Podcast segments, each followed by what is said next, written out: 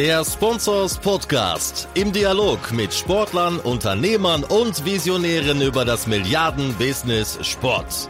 Mit Philipp Klotz und Daniel Sprügel.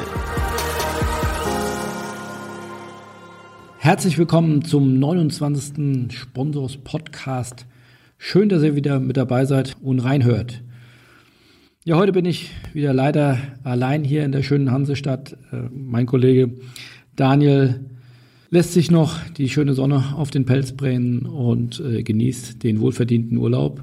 Deswegen mein Galopp durch die Sport-Business-Highlights der letzten zwei Wochen wieder im Solo. Hört gerne zu. Also, was habe ich mitgebracht? Der letzte Bundesligist verkauft sein Ärmel-Sponsorship. Was passiert? Mit dem SC Freiburg hat nun auch der letzte Bundesligist sein Ärmel-Sponsorship vermarktet. Es handelt sich hierbei um das Energieunternehmen Badenova, ein langjähriger Sponsor des SC Freiburg, der von 2004 bis 2011 auch schon mal der Namensgeber der Arena in Freiburg war. Zwischendurch war er auch Trikotsponsor der Frauenmannschaft und war somit also immer schon an der Seite der Badener, der Freiburger und hat jetzt nochmal aufgesattelt. Äh, damit ist Badenova das zehnte Upselling der Bundesligisten in der aktuellen Vermarktungsperiode. Also alle 18 Bundesligisten haben einen Ärmelsponsor. Zehn Sponsorships äh, sind äh, Vermarktungserfolge von bestehenden Unternehmen, die bereits Sponsoring betreiben und acht Sponsoren konnten neu gefunden werden. Also hiermit Glückwunsch nach Freiburg. Damit ist es auch der letzte Ärmel in der Fußball-Bundesliga weg. Anderes Thema Social Media und große Digitalunternehmen aus Amerika in aller Munde, Twitter und Facebook namentlich, die haben mal wieder zugeschlagen und zwar im US-Rechtemarkt. Ähm, interessanterweise waren ja jüngst die Medienrechte der Premier League verkauft worden. Dort sind Amazon, Google, Twitter und Facebook noch außen vor geblieben. Hier konnten sich Sky und BT Sports durchsetzen, aber im amerikanischen Markt sind die Digitalgröße aus dem Silicon Valley schon deutlich weiter. Hier hat Twitter gerade ein Live-Rechte-Paket der Major League Soccer gekauft. Es geht hier zwar um ein kleineres Paket mit 24 Live-Spielen, die sind exklusiv bei Twitter. Und dieses Paket war in der letzten Saison noch an Facebook vergeben. Aber auch hier sieht man, man will investieren. Die Digitalriesen probieren weiter aus und äh, es darf gespannt sein, auf welche Ergebnisse sie kommen und ob sie dann auch mal in Zukunft größeres Geld in die Hand nehmen. Eine Zahl ist hier verkündet bei Facebook, die jetzt für 30 Millionen einen Deal in der Major League Baseball abgeschlossen haben, in der MLB. Auch hier ein exklusives Übertragungspaket auch ebenfalls über 25 Spiele bei der MLB live und exklusiv zur kommenden Saison ist somit das erste Mal, dass eine der vier großen US-Sportligen exklusive Übertragungsrechte an Facebook vergibt. Also auch hier, ihr merkt, da tut sich einiges. Es wird nur eine Frage der Zeit sein, bis Twitter, Facebook und Co. auch in die großen Rechte-Pakete investieren. Wir dürfen gespannt sein, wann das passiert. Zu guter Letzt äh, noch zwei Kurzmeldungen die auch zu aktuellen Trendthemen passen, Internationalisierung und äh, das Thema E-Sport. So haben die Skyliners, also der Basketballclub aus Frankfurt, aus der BBL, haben sich als erster Club der Basketball-Bundesliga dem Thema E-Sport zugewandt. Äh, sie sagen, Innovationen wie E-Sport passen direkt zu unserer DNA, äh, haben dort ein eigenes E-Sport-Team gegründet und äh, eifern somit der NBA hinterher, die ja mit 2K dort auch weitreichende Investitionen in den Bereich E-Sport getätigt hat. Gleiches tut äh, der FC St. Pauli, der ist der erste Zweitligist, der eine USA-Reise plant. Hier sind verschiedenste Spiele vorgesehen, geht ein umfangreicher Trip. Damit nimmt das Thema Internationalisierung weitere Fahrt auf und äh, damit auch der erste Zweitligist, der die Koffer packt und nach Übersee reist, um die Fahnen der Fußball-Bundesliga zu vertreten. So, und jetzt darf ich überleiten zu meinem Interviewgast Jörg Binnenbrücker, vielleicht im Sportbusiness noch nicht so bekannt, der gute Jörg.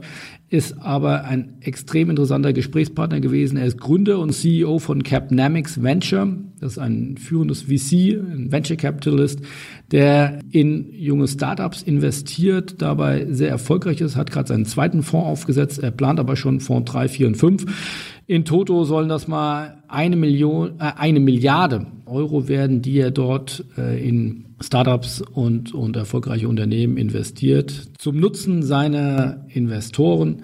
Und äh, extrem spannendes Thema, da ein extrem klar und strukturiert denkender Mensch. Jörg kommt aus dem Beraterbusiness, aber auch schon viele, wie gesagt, andere Venture Capitalists gemacht.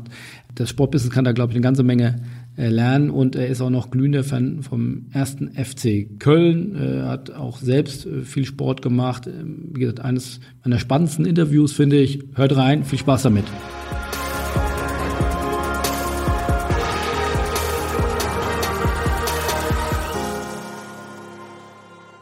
Hallo Jörg, herzlich willkommen zum Sponsors Podcast. Wir wollen direkt einsteigen äh, mit Blick auf deine Vita hast du erst einmal ja gar nicht so viel mit Sport zu tun. Erklär doch mal bitte unseren Zuhörern, was du machst und warum so ein kaltherziger Investor wie du auch ein großes Herz für den Sport hat.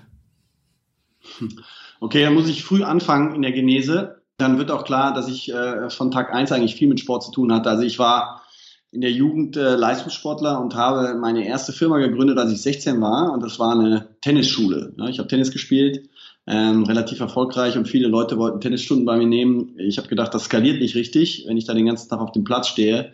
Habe Konzepte geschrieben und habe äh, andere Trainer dann äh, die Konzepte äh, durchführen lassen. Ich natürlich selber auch und habe da nach und nach ähm, da mir mal so ein Netzwerk aufgebaut und habe verschiedene Vereine betreut und äh, Trainer zur Verfügung gestellt. Insofern hatte ich früh mit Sport zu tun und eigentlich mein ganzes Leben. Wie gesagt, wenn man das einmal sehr intensiv gemacht hat, lässt einen das auch nicht mehr los. Äh, habe das während meines Studiums gemacht, habe da ausreichend Geld verdient, um die Studentenpartys finanzieren zu können, ähm, Autos, die sich vielleicht andere Studenten nicht leisten konnten. Habe dann später aus dem Kofferraum dieser Autos auch Handys verkauft, habe eine zweite Firma aufgemacht und habe da so meine Technologieaffinität ausleben können und habe da Sport mit äh, mit Technik vereint. Das heißt, ich habe äh, die Technik an sportbegeisterte Leute weitergegeben. Ähm, und das zieht sich halt immer weiter durch. Äh, das heißt, ich habe ein Fable für Sport. Ich interessiere mich für fast jede Sportart. Also ich selber habe Tennis und Basketball gespielt, bin leidenschaftlicher Fußballfan, liebe US-Sport, weil ich äh, in der Highschool äh, drüben war, auch mal während des, äh, des Studiums und habe da auch mal gearbeitet, äh, kurze Zeit. Insofern habe ich da auch ein großes Fable.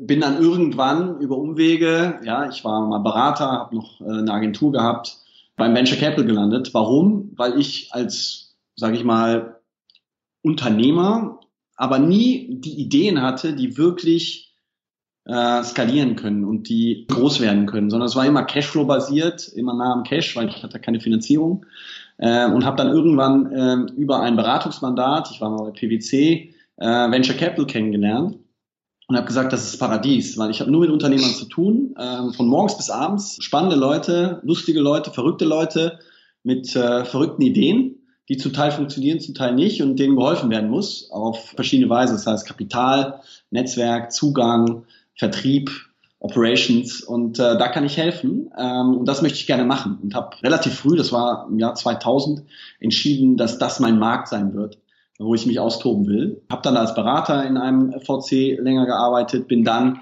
zu einem neuen VC gegangen, der sehr viele Deals gemacht hat in kurzer Zeit, konnte viel lernen viele Fehler machen, weil du musst halt viele Fehler machen, um irgendwann das richtige Händchen zu haben und, und vernünftig zu lernen. Und du musst eine Plattform haben, wo man das halt sich auch erlauben kann. Das heißt, wo es aufgefangen wird. Das, das hatte ich. Und äh, wurde dann irgendwann äh, von dem Kölner Medienhaus oder den Familien dahinter besser gefragt, ob ich für Dumont, also hier in Köln, für das Verlagshaus, einen Venture-Arm aufmachen könnte. Ähm, und so bin ich dann tatsächlich Unabhängigkeit wieder ins Unternehmertum gegangen und habe gemeinsam mit den, mit den Verlegern halt dieses Unternehmen angegangen. Es war Dumont Venture, war relativ erfolgreich, gute Deals gemacht, äh, gute Exits gemacht und habe dann im weiteren Verlauf entschieden, okay, das kann man noch besser und noch größer machen, unabhängiger machen und vor allen Dingen interessanter und attraktiver für Gründer, weil wir als Venture Capitalisten haben ja zwei Kundengruppen. Die eine Kundengruppe sind die Investoren, die Geld anlegen wollen und eine Rendite erzielen wollen, oder wie bei uns eine Rendite plus einem strategischen Impact für ihr Unternehmen. Das heißt, wir haben sehr viele Corporates bei uns als Investoren dabei, die halt Zugang haben möchten zu dieser Landschaft, zu dem Ökosystem der Startups, zu den Technologien, zu dem, was halt passiert, zu den Innovationstreibern. Zusätzlich geben sie natürlich nur Geld, wenn sie sagen, verbrenne es nicht, mein Freund, sondern vermehre es. Ja? Das heißt, wir müssen auch die richtigen Entscheidungen treffen und dann aus äh, dem zur Verfügung gestellten Kapital eine Rendite erwirtschaften. Und ähm, da ich das Beste für die Gründer will, die zweite Zielgruppe, die zweite Kundengruppe, macht das auch Sinn. Ja, also die zweite Kundengruppe ist natürlich der Unternehmer, der Kapital braucht, der Netzwerk braucht, der Sparringspartner sucht, um sein Unternehmen auf die nächste Stufe zu heben. Und ich bringe diese beiden, sage ich mal, Kundengruppen von uns eigentlich zusammen, weil sie sich gegenseitig hebeln. Der Innovationstreiber, der Gründer hebelt den Corporate und der Corporate hebelt mit seinem Netzwerk, seiner Vertriebsstärke und seinem Kapital, was er über uns zur Verfügung stellt, wiederum den Unternehmer und den Gründer. Und das war so das Konzept, was ich, äh, wann war das? Also 2011 als Idee gesponnen habe. Ähm, da gab's das alles noch gar nicht. Heute ist ja jeder Corporate unterwegs, jeder hat seinen eigenen Incubator, seinen Accelerator. Selbst ihr im Sportbereich äh, fangt ja an, verrückte Sachen zu machen und euch damit zu beschäftigen. Äh, damals war das wirklich nur bei Siemens, bei Nokia, damals noch ein großes Unternehmen. Da hat es bei Google gerade erst angefangen, dass die Venture gemacht haben. Heute ist das gang und gäbe. Insofern habe ich leider kein Patent darauf und habe mir auch keine, keine Schutzrechte lizenzieren lassen, aber ich war zumindest einer der Vorreiter, der diese, ich sage mal, Multi-Corporate Venture Idee in seinem Kopf hatte. Und wir haben das dann auch umgesetzt mit dem ersten Fonds, wo wir viele Verlage dabei hatten, aber auch Universal als Musiklabel, ein Softwarehaus aus, äh, aus Bayern, äh, CW, also Fotoprint, also ganz anderes Geschäft, also sehr divers und sehr unterschiedliche Corporates, die halt in den Fonds investiert haben, konnten dann, glaube ich, ganz überzeugend arbeiten, so dass wir fünf Jahre später, also vor anderthalb Jahren, den nächsten Fonds aufgelegt haben, Capnamic 2, der jetzt 115 Millionen hat, um zu investieren, wo wir dann weitere Corporates, große Corporates gewinnen konnten, die an die gleiche Geschichte glauben. Das sind Cisco zum Beispiel als Technologieunternehmen, das ist die AXA von der Versicherungsseite, sind äh, verschiedene Sparkassen von der Bankseite, den sogenannten Fintech-Cluster, ähm, aber auch viele andere Unternehmen, auch wieder Verlage. Viele, die beim ersten Mal dabei waren, haben auch wieder mitgemacht. Also es war sehr erfreulich. Ähm, und jetzt investieren wir fleißig in äh, neue Innovationen, neue Trends und äh, schauen, dass wir die richtigen Treffer und die richtigen Unternehmer finden. Erklär doch bitte nochmal, wie sieht euer Businessmodell aus? Also ich habe verstanden, du bringst zwei Kundengruppen zusammen. Wie partizipierst du dann davon? Okay, äh, normalerweise habe ich da immer ein fantastisches Schaubild. Ich versuche das mal äh, ohne Schaubild verbal zu erklären. Also zunächst sammeln wir Geld ein von Investoren, das heißt von Corporates, institutionellen Investoren, Familien mit viel Geld, die halt anlegen wollen. Dieses Geld wird in einen Fonds einbezahlt. Dieser Fonds bezahlt eine Management-Fee an meine Firma, ja, an die Management GmbH, die sich dann darum kümmert, Targets zu finden, diese zu betreuen und wieder zu verkaufen. Also das ist der eine Part des Geschäftsmodells. Der ist allerdings nicht so lukrativ, dass man das unbedingt machen müsste. Was aber passiert, wenn ich eine Rendite erwirtschafte, nachdem ich investiert habe, ist, dass ich eine Partizipation an den äh, an den Erfolgen bekomme. Ja, ein, ein sogenanntes Carried Interest. Das heißt, das sind in der Regel 20 Prozent. Das heißt, wenn ich aus diesem, nehmen wir mal den Fonds, der, der ist 100 Millionen groß, den, den habe ich eingesammelt. Da gibt es dann jährlich eine Management-Fee zwischen 1,5 und 2 äh, Prozent, die die, äh, die, die Management Company bekommt, äh, um zu investieren und um die Gehälter zu bezahlen und die, die, die, die Kosten, die halt entstehen. Bleiben nach zehn Jahren sagen wir mal, 80 Millionen übrig, ja, oder 85, die investiert werden können über die Laufzeit. Aus denen versuchen wir dann 200, 300, 400 Millionen zu machen und die überschüssigen 150, 200, 250 Millionen Euro werden dann verteilt, 20 Prozent an die Management Company, 80 Prozent an die Investoren, nachdem die Investoren ihr eingesetztes Kapital zurückbekommen haben und eine sogenannte Mindestverzinsung bekommen haben. Das ist das Geschäftsmodell. Ja, wir investieren über diese Zeit dann in ungefähr mit, wenn man einen 100 Millionen Fonds hat, bei uns sind das dann 20 bis 30 Unternehmen und die versucht man zu entwickeln. In der Regel haben Fonds eine Laufzeit von zehn Jahren, die sich unterteilt in eine Investmentphase fünf Jahre und eine Deinvestmentphase äh, von fünf Jahren. Das heißt, ich investiere fünf Jahre, dann höre ich auf und dann versuche ich das Portfolio auch wieder abzuverkaufen. Ich raise dann, so heißt das bei uns, aber nach den fünf Jahren den nächsten Fonds, dass ich natürlich weiter investieren kann. Das ist, ist ein sogenannter rollierender Prozess. Das heißt, deswegen haben wir jetzt schon zwei Fonds und am Ende des Tages hoffe ich, dass ich vier, fünf Fonds habe, die ich halt verwalte, äh, um halt immer weiter auch frisch investieren zu können.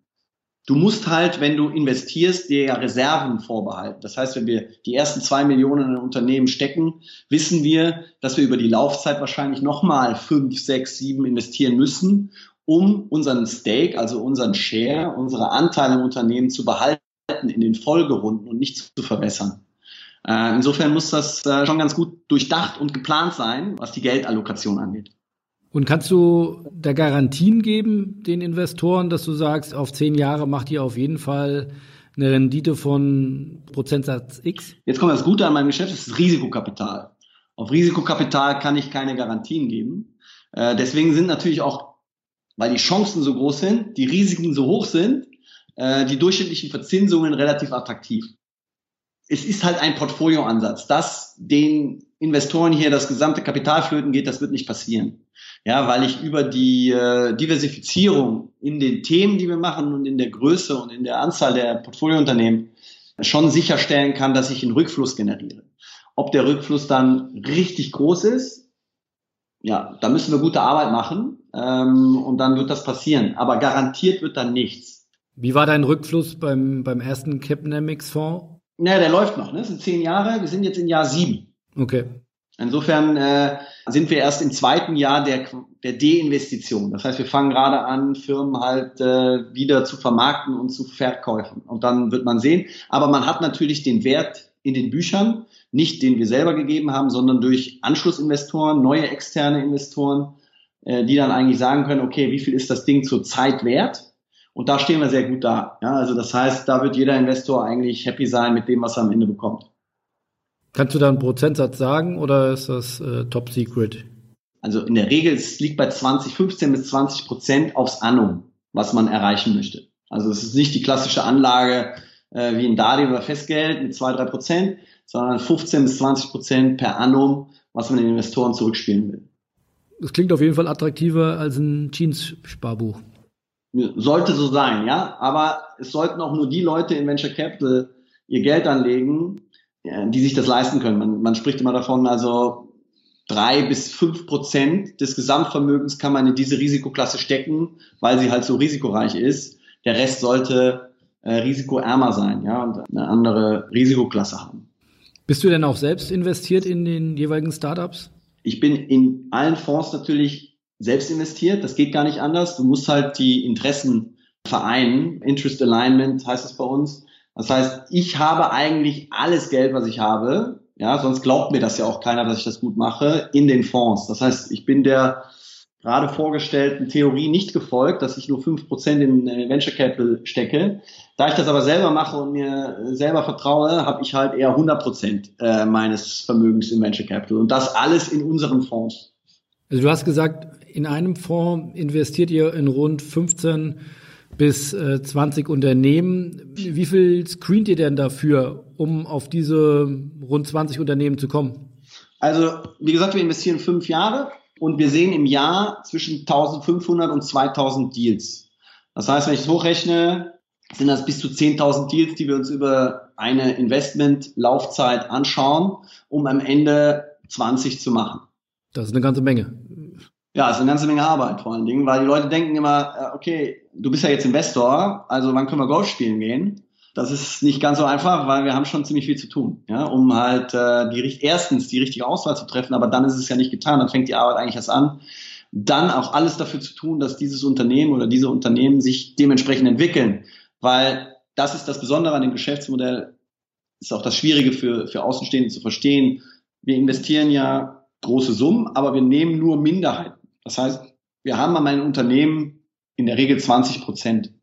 Und wir haben 20 Unternehmen. Ja? Und äh, wir möchten aus 100 Millionen Minimum 200 Millionen machen. Und das heißt, jedes Unternehmen muss halt äh, mindestens 10 Millionen Wert haben. Ja, für uns. Und wenn wir 20 Prozent daran haben, heißt das, es muss Minimum 50 Millionen haben an Verkaufswert. Wenn man das jetzt in, in Durchschnittspreisen rechnet. Ja, da so ist es natürlich nicht, sondern es gibt hier immer eine Dreiteilung. Ja, zum, zum einen gibt es die Top-Performer, die dann zehnmal Geld machen, 15 mal, 20 mal Geld machen.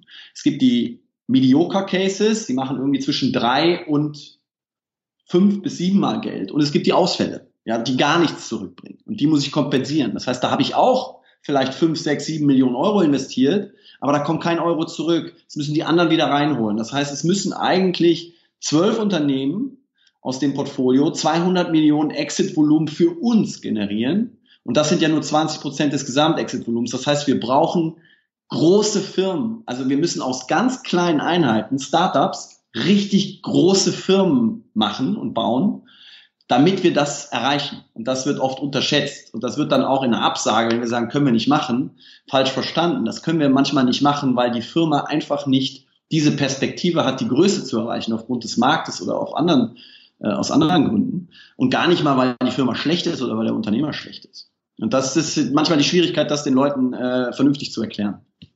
Wie sieht denn für dich ein perfektes Startup aus? Welche KPIs bringt das mit? Ja, KPIs sind sehr bezogen auf das Umfeld, die Industrie und das Business Model, was wir haben. Äh, was für uns halt äh, äh, sehr wichtig ist, wir haben das so in, in, in verschiedene Thesen unterteilt. Wir suchen das richtige Team mit einem perfekten Timing und einer verteidigbaren Technologie. Ja, wir nennen es die drei Ts, ja, der Three Ts, Team, Timing, Technology. Und da im Speziellen halt große Märkte. Das heißt, Märkte, die sich verändern, die vielleicht stark disruptiert werden und durch die neue Technologie ähm, sich verändern, vergrößern oder Marktan wesentliche Marktanteile stark shiften.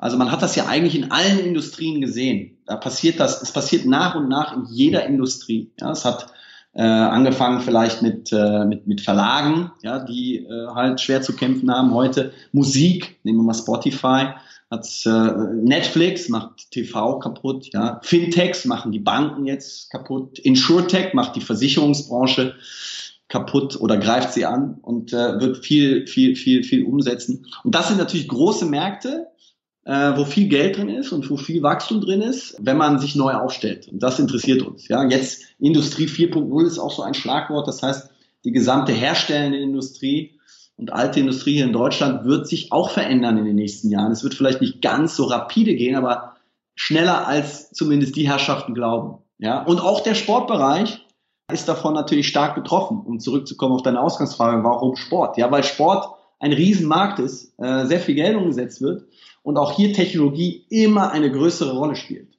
äh, mit der wir uns beschäftigen. Siehst du dir auch öfter Startups aus dem Sport-Business-Bereich an? Ja, also selbstverständlich kriegen wir, kriegen wir aus jedem Bereich Startups vorgestellt, auch aus dem Sportbereich, sei es Ticketing, sei es Streaming, sei es VR, unterschiedlichster Art Vermarktungsmodelle äh, und Konzepte. Plattformen. Ja, also nehmen wir mal One Football, mit denen habe ich auch sehr, sehr früh mal gesprochen. Äh, bin echt äh, sehr angetan, wie der Lukas das Thema hochgeschossen hat. Also ja, immer sehr gerne und natürlich, wenn man leidenschaftlicher äh, Sportler und Sportfan ist, dann äh, guckt man natürlich da auch sehr gerne drauf ähm, und man möchte eigentlich auch teilhaben. Bist du in ein Sportunternehmen aktuell investiert? Also ich bin noch investiert aus der Altzeit in eine in eine äh, Trikotfirma, wo man online mass customized Trikots äh, für seinen Verein ordern kann. Also äh, eine Mischung aus Sport und äh, E-Commerce Fashion. Wir hatten im E-Sport-Bereich Football Manager und so weitere Investments, äh, die wir schon gut verkauft haben. Aktuell sonst gerade nicht.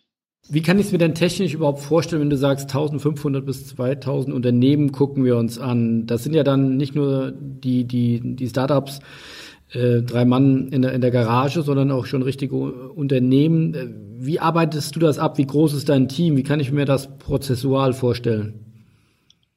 Prozessual ist es so, dass es ein Trichter ist. Ne? Also das ist jetzt die Gesamtmenge, ähm, die halt sch so schnell wie möglich gefiltert werden muss auf Dinge, die wirklich Sinn machen für uns. Ich hatte es vorhin gesagt, bestimmte Kriterien setzen wir an. Das heißt, viele der, der Unternehmen fallen schnell raus, weil sie entweder die Marktgröße nicht haben, falsche Regionen haben, wo wir vielleicht das Netzwerk nicht haben, äh, in der falschen Phase sind, das heißt vielleicht schon zu weit oder zu früh.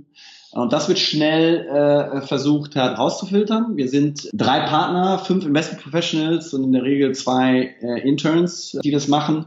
Es gibt eine Vorselektion, wir haben eine eigene Datenbank, wo wir die Deals alle aufnehmen, um am Ende natürlich auch zu schauen, okay, was haben wir für Peer Groups, äh, wo müssen wir mehr tun, wo müssen wir weniger tun.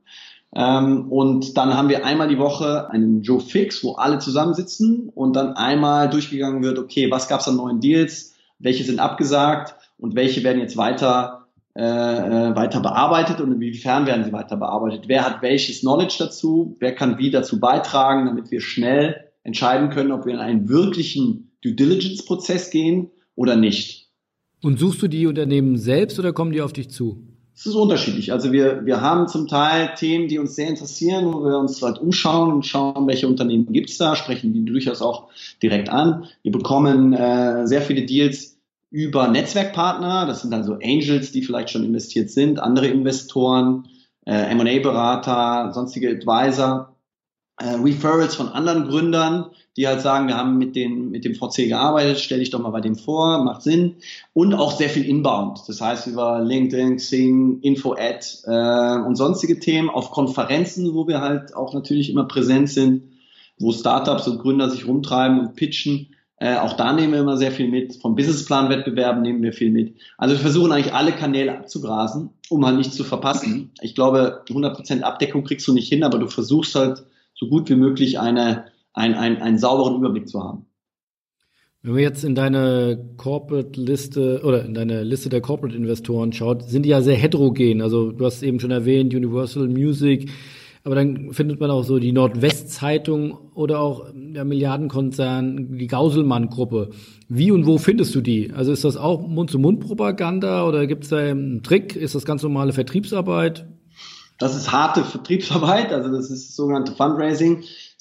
Viele Leute interessieren sich für Venture Capital und informieren sich vorab. Und da gibt es halt nicht zu viele Player in Deutschland, äh, die das machen. Deswegen dann kommen sie auch auf uns. Aber in der Regel ist es halt äh, schauen, wen kenne ich da oder wer kennt wen und dann Ansprache über Top-Management und äh, der Versuch halt, das Thema zu platzieren, in einen Diskurs zu kommen und sich auszutauschen.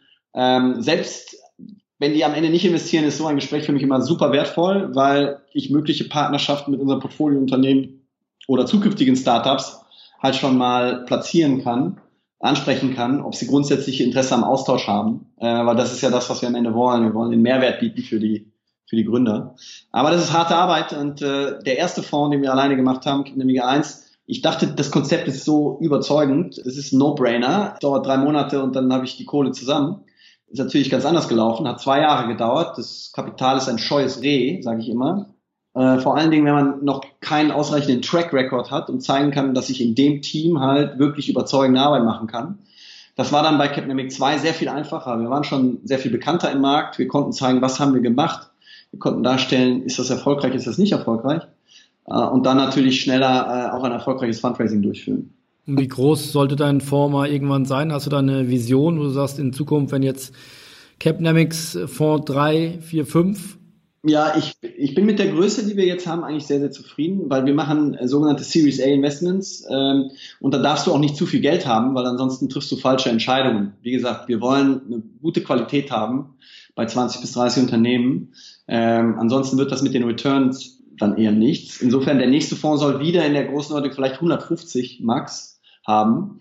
Ähm, und dann äh, jeder Fonds für sich wird dann zusammengerechnet und dann wird geschaut, okay, wie viel hat die Managementgesellschaft dahinter under Management, das heißt dann äh, Assets under Management. Und naja, da, man braucht ja stolze Ziele, man soll ja bold sein. Also ich würde sagen, wenn ich eine Milliarde under Management habe, dann ist das für Venture Capital schon echt groß und echt gut. Äh, es wären dann nochmal so drei, vier Fonds, vielleicht nochmal ein 200er äh, oder ein Spezialfonds. Das traue ich mir zu, ja, oder uns. Ne? Ich bin ja nicht alleine, sondern es ist eine Organisation, zwei Partner. Ähm, und das können wir schaffen. Ähm, und äh, hoffentlich machen wir dann aber auch weiterhin genau die gute Arbeit, die wir im Moment machen. Weil am Ende geht es natürlich auch darum, die Investoren glücklich zu machen. Die Gründer und die Investoren. Wenn die Gründer glücklich sind und gute Exits machen, werden die Investoren glücklich. Insofern ist das wieder ein Kreislauf.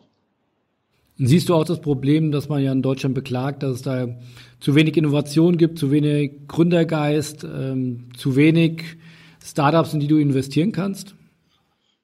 Ja, also ich glaube, es ist schon, es, es, es, ist schon angezogen.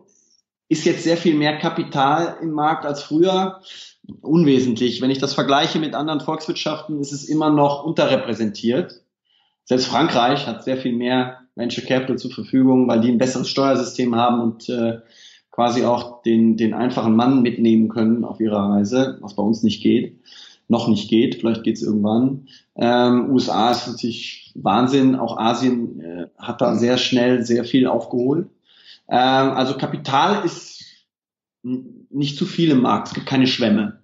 Gründer gibt es immer viel zu wenig. Alleine kulturell ist es in Deutschland schwieriger, weil wir hier in der Grundschule, in, in der, im Gymnasium, in der Uni also selbst in der Uni nicht beigebracht bekommen, dass es wirklich eine tolle Sache sein kann, wenn man ein eigenes Unternehmen hat oder wenn man für ein kleineres Unternehmen arbeitet, sondern äh, immer noch das Corporate-Leben eigentlich als äh, das Erstrebenswerte dargestellt wird. Daran muss gearbeitet werden. Äh, wir müssen in der Ausbildung der Leute arbeiten, weil wir, wir hängen digital leicht hinterher. leicht ist möglicherweise untertrieben. Daran muss man was ändern, wenn wir auf Augenhöhe bleiben wollen. Wir schauen uns natürlich jetzt nicht nur in Deutschland um, sondern wir investieren auch in Benelux, wo das zum Teil ganz anders ist. Oder in, in England oder in, in Frankreich oder äh, in, in sage ich mal, in den Scandics, in den Nordics, ähm, wo es wirklich nochmal eine Spur besser ist als in allen anderen Ländern, die ich aufgezählt habe um halt auch dem Risiko aus dem Weg zu gehen, dass wir halt vielleicht mit dem deutschen Markt einfach zu sehr hinterhängen und deswegen unsere Renditen auch zu schlecht werden. Aber im Moment ist der Dealflow so, dass wir sagen, wir sehen eigentlich eine gute Qualität, weil jetzt immer mehr Technologie gefragt ist und Deutschland ein Technologieland ist. Ja? Und ähm, gerade die alte Industrie hier sehr stark ist und da kann man schon noch einiges bewegen. Also ich bin da eigentlich guter Dinge, dass wir da noch was hinbekommen sollten und den nächsten äh, Global Global Player nach SAP im Technologiebereich auch irgendwann hinkriegen sollten. Glaubst du denn mit deiner einen Milliarden Vision an, an, an Assets under Management, wärst du dann damit der Größte in Deutschland oder? Nee, ganz, ich wäre ein ganz normaler Player. Ich bin ja nicht äh, anmaßend. Also nehmen wir mal den Oli Samba, der hat mit einem Fonds die eine Milliarde zugemacht. Ja? Vor allen Dingen rede ich ja hier die ganze Zeit von der Frühphase. Das heißt, es gibt Late-Stage-Funds, die sind, jeder Fonds ist da 500 Millionen, 750 Millionen schwer und davon gibt es dann sieben, acht. Ja, also insofern, nee, da bin ich nicht ganz vorne, sondern im Early Stage Bereich bin ich aber einer der wesentlichen Player. Kommen wir mal zum Sport. Ähm, was kann denn das Sportbusiness von Wagniskapitalgebern lernen? Ja, es gibt, es gibt schon einige Parallelen. Ne, ich hatte ja gesagt, wir brauchen echte Superstars, damit unser Geschäft funktioniert. Ich meine das also in Richtung Unternehmen.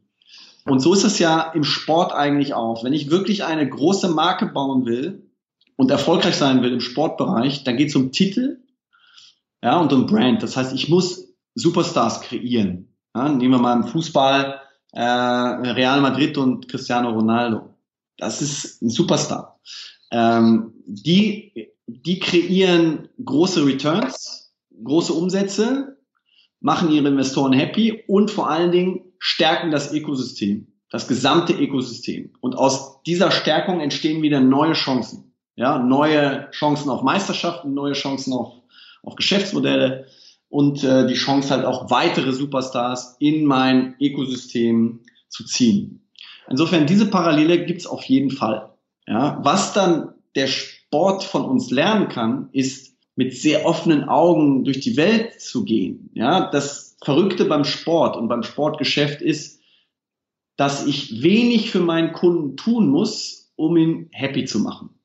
Das ist der große Unterschied zu den Unternehmen, die wir in der Regel fanden, die halt harten Sales Pitch haben, ja, die viel Vertriebsarbeit machen müssen, Überzeugungsarbeit leisten müssen im Vorstand, auf der Business Unit Ebene etc., um das Produkt an den Mann zu bringen. Der Sport verkauft sich mehr oder weniger von selbst. Ich habe sehr loyale Kunden, nehme ich jetzt mal, wenn ich beim Fußball bleibe, wenn ich Real-Fan bin, dann bin ich Real-Fan und dann werde ich nicht Barcelona-Fan. Das heißt, ich bin unglaublich loyal und ich habe einen unglaublichen Zugang zu dem Produkt und ich will mir den freiwillig holen. Ich muss niemanden educaten.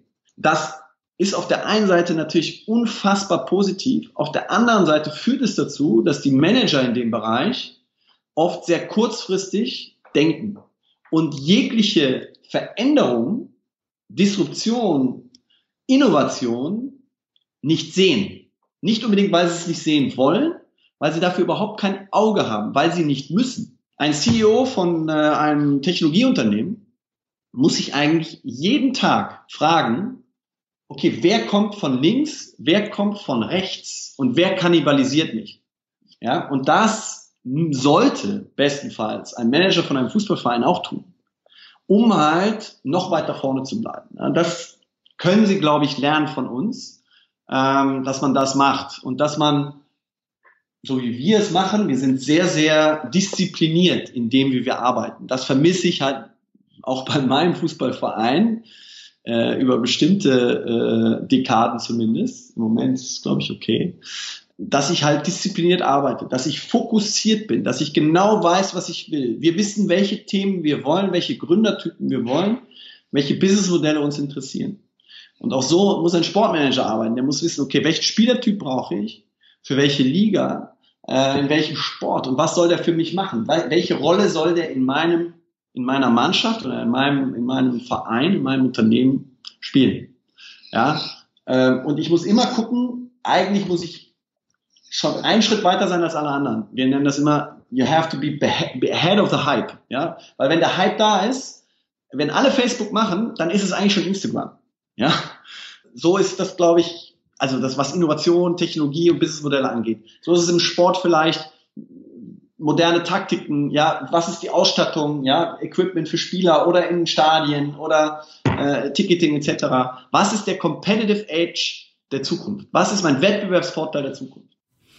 Jetzt warst du ja auch beim Spobus, du warst dankenswerterweise auch Speaker, äh, hast ja ein bisschen auch reinschnuppern können. Also wir sind natürlich Sportbusiness, aber beschäftigen uns ja natürlich nur zum Teil mit den sportlichen Aspekten, deutlich mehr mit der Vermarktung. Hast du da ein Gefühl, wo steht da das Professionalisierungsniveau des Sportbusiness? Kannst du dir da auch ein Urteil bilden?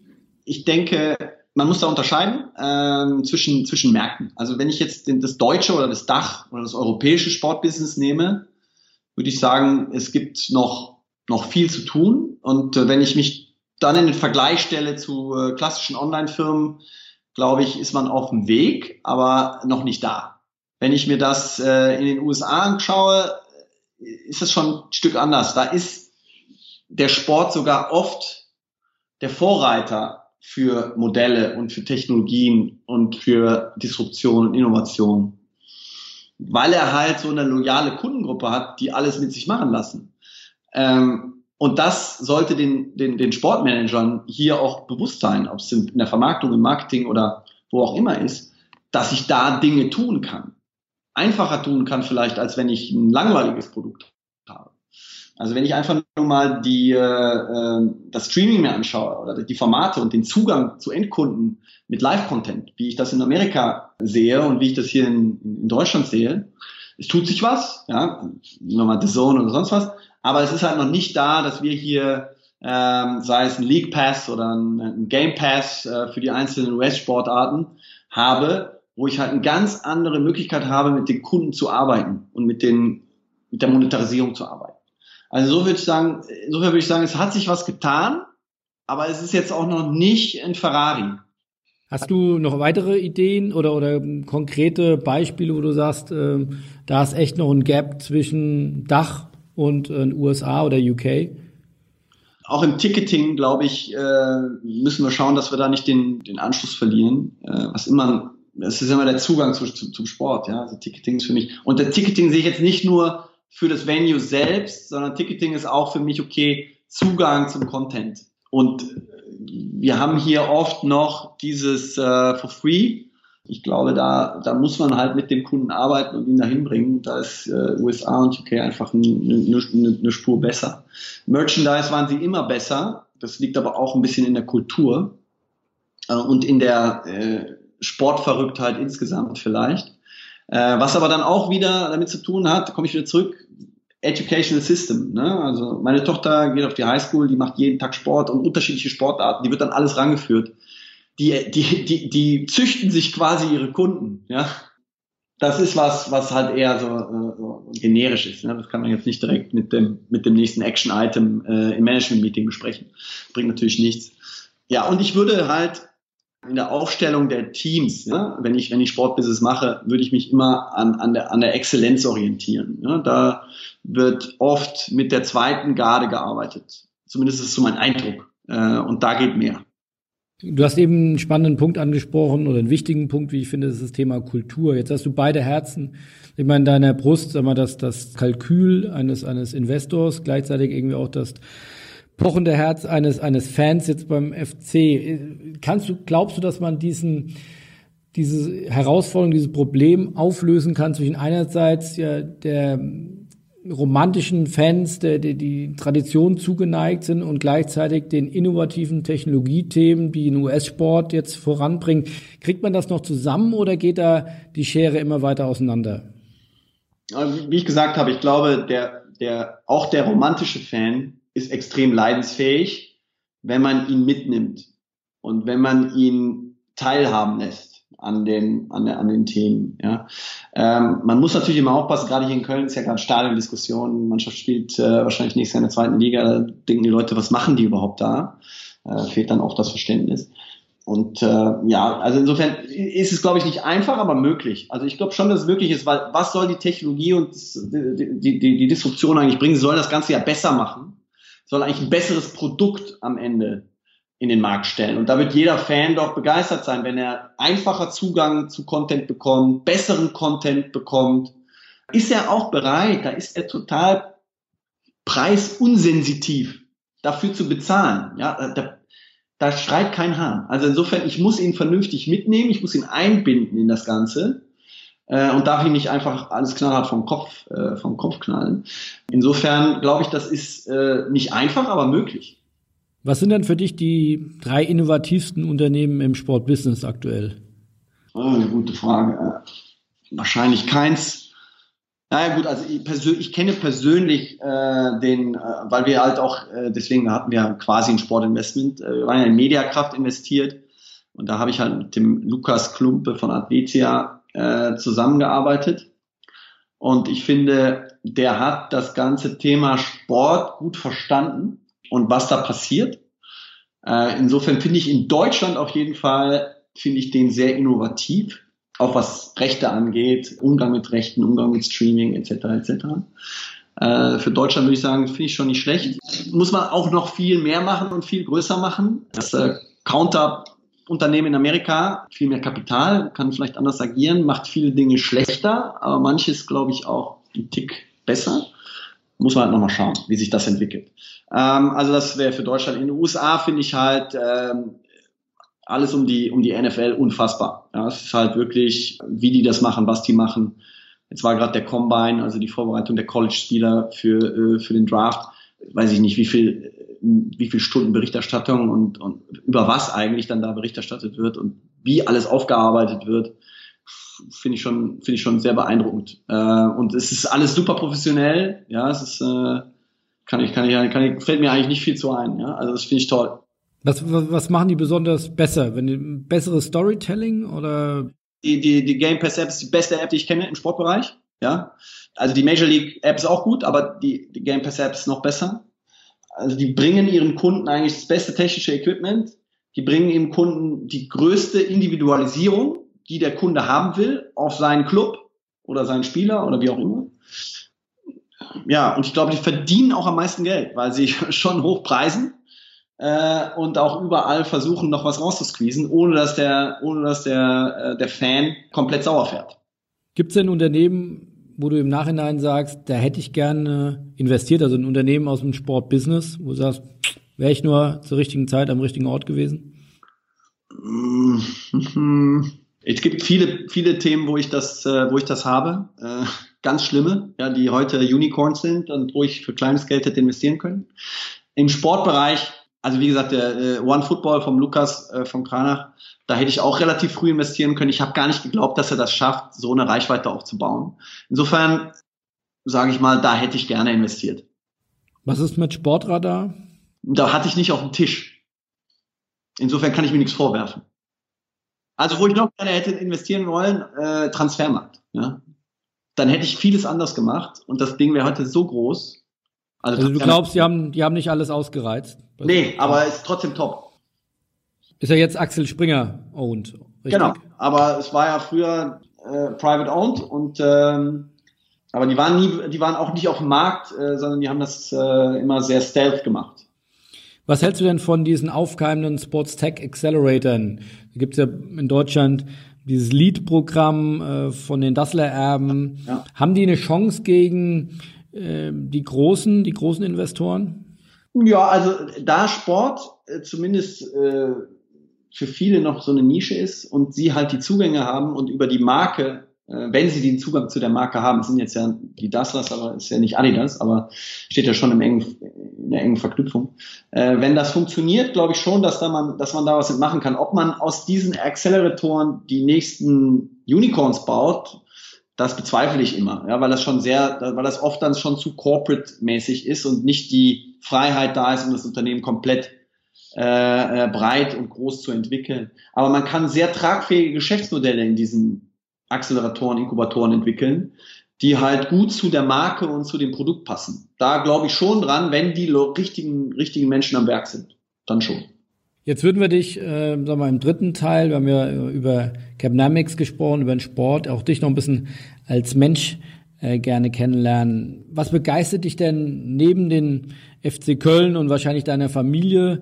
Äh, was begeistert dich noch? Was treibt dich jeden Morgen an, dass du sagst, jeden Tag wieder 100 oder 110 Prozent äh, im Job auch zu, zu bieten, zu leisten? Was treibt dich da an?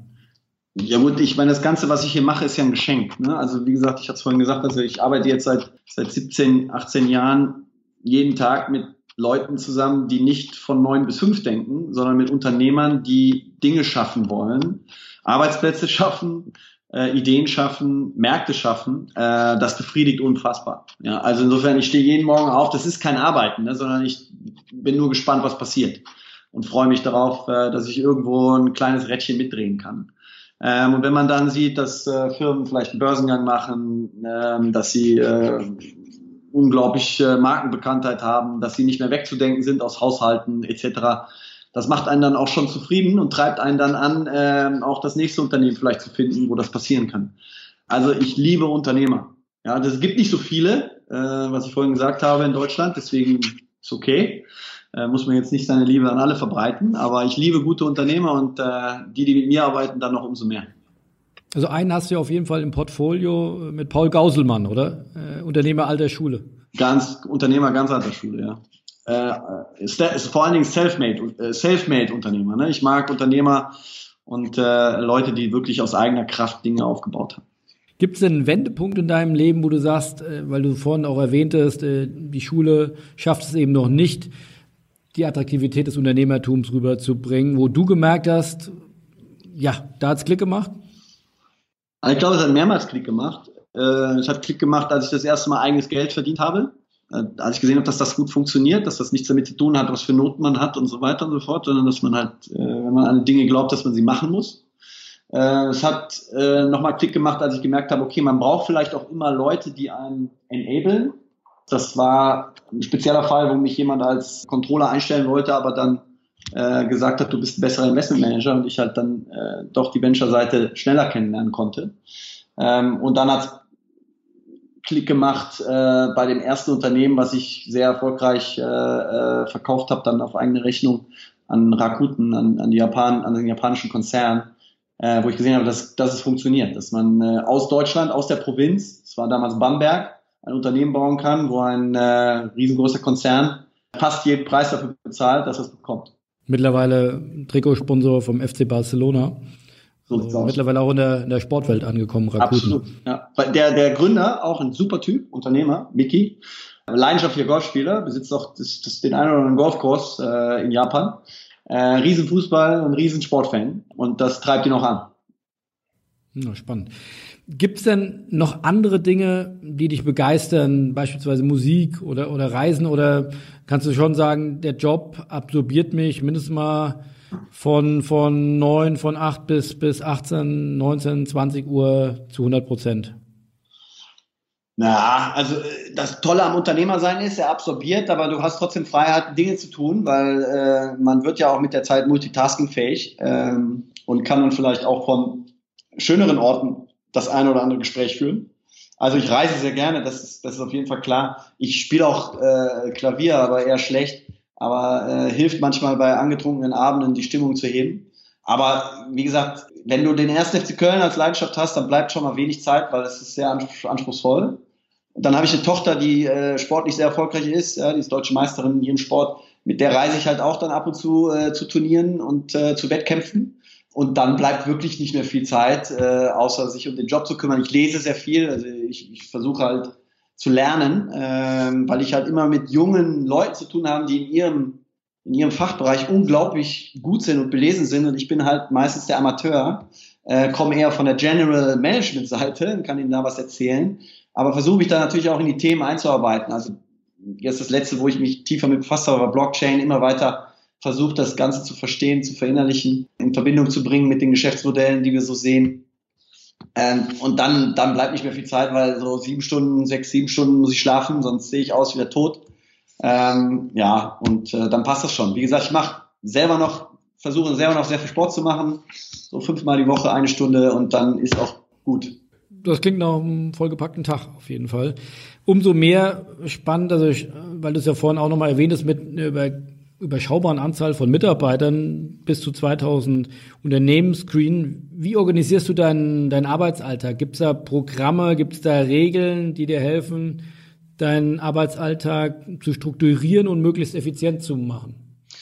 Also wir arbeiten so, so, so, so weit es geht mit Tools ja, und mit Hebeln. Also das Wichtigste, was ich sagen kann, ist, wenn du, wenn, du, wenn du gründest und wenn du viel Arbeit vor dir hast, stell die richtigen Leute ein, die nehmen dir 50 Prozent äh, der Probleme weg. Äh, und dann gibt es noch ein bisschen Technologie und dann bleibt halt ein Haufen übrig, den man, den man abarbeiten kann. Wir haben Workflows, vorgegebene Workflows, äh, wichtige Termine mit Strafenkatalogen wie in einem Fußballverein, wenn man nicht zum Training kommt, für alle Mitarbeiter, damit wir diszipliniert halt arbeiten, damit wir das ganze Pensum schaffen. Das ist absolut notwendig, sonst funktioniert das nicht. Das ist wie gesagt nicht, ich bin Investor und ich schaue mal hier links und schaue mal rechts und dann gebe ich mal da Geld und da Geld. So funktioniert das nicht. Wir haben uns ja auch zu rechtfertigen vor unseren Investoren und zu dokumentieren, was wir machen. Insofern ist das alles sehr diszipliniert. Deswegen stelle ich auch am liebsten ehemalige Leistungssportler ein, weil die alle sehr früh gelernt haben, so wie ich auch. Ohne Disziplin wird das gar nichts. Ja, wenn ich dann noch ein bisschen Talent mitbringe, dann, dann, dann kann es was werden.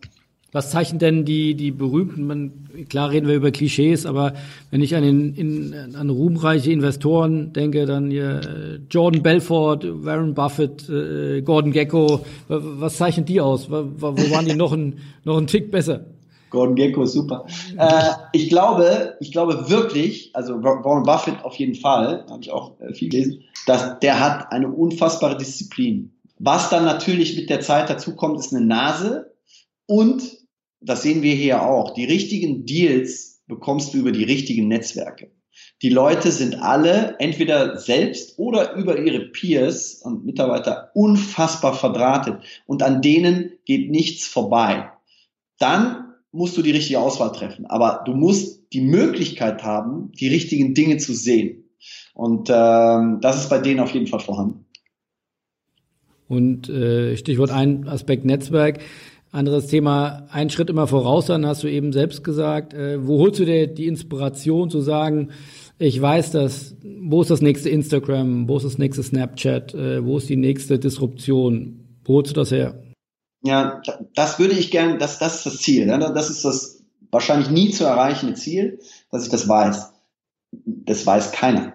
Ja? Äh, du musst nur vorbereitet sein und du solltest wissen, dass es keiner weiß aber du solltest alles dafür tun, dass du die Leute, die es eher wissen als, als man selbst, dass man mit denen in Kontakt ist und dass man dieses, dieses Netzwerk, deswegen ist das Netzwerk unfassbar wichtig, aktiv hält. Ja, nicht nur einmal im Jahr zum Geburtstag gratuliert, sondern sich mit den wichtigen Leuten, mit den, sage ich mal, Innovationsheads und den Technologieheads regelmäßig austauscht und äh, Tipps, Tipps äh, in Anspruch nimmt und fragt, was soll ich denn mal lesen? Ja, und wo soll ich denn mich mal umschauen? Ähm, und dann das tatsächlich auch tut. Ja, also aber die Glaskugel gibt's leider nicht. Ja. Würdest du denn nochmal komplett was anderes in deinem Leben machen, wenn du die Chance hättest? Also zum Beispiel Geschäftsführer vom 1. FC Köln oder irgendwas komplett anderes aufs, aufs Schweigekloster? Äh, Gibt es irgendwas, wo du noch einen Traum hast? Das möchte ich noch tun. Als Geschäftsführer beim 1. FC Köln habe ich mich in der Tat äh, dreimal beworben. Einmal, äh, einmal direkt nach der Schule, äh, einmal nach der Uni und äh, dann nochmal als Spaß vor ein paar Jahren. Also beim HSV ist gerade ein Platz frei. Da ja, da habe ich, hab ich Interesse dran. Äh, ja, also ich wollte eigentlich, ich wollte immer Sportmanager werden, ne? weil ich gesagt habe, okay, äh, Sport ist mein Leben und äh, da ins Management zu gehen, das macht totalen Sinn.